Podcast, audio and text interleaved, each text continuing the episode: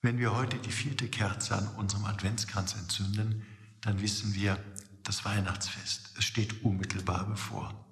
Der Adventskranz hat in unseren Kirchen, aber auch in vielen Familien immer noch einen festen Platz. Die Kerzen, die unsere Dunkelheit von Woche zu Woche mehr erhellen, sind ein schöner Verweis auf die unmittelbar bevorstehende Geburt von Jesus, dem Licht der Welt.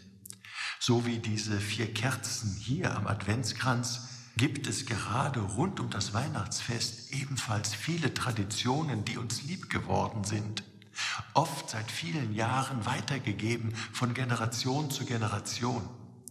Aber in diesem Jahr muss leider vieles ganz anders sein. Müssen wir auf viele uns liebgewonnenen Gewohnheiten verzichten. Das Coronavirus, das unser Leben bedroht, macht uns einen dicken Strich durch die Rechnung von der feuchtfröhlichen Adventsfeier im Betrieb bis hin zum Familientreffen in großer Runde, alles fällt aus.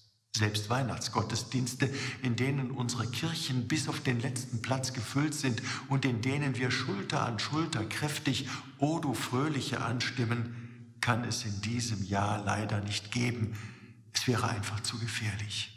Aber auch wenn in diesen Tagen und Wochen vieles leider ganz anders sein wird und wir viele Gewohnheiten schmerzlich vermissen werden, auf eines ist Verlass. Christus, der Heiland, der Retter der Welt, er wird auch in diesem Jahr bei uns sein. Er will gerade jetzt bei uns sein.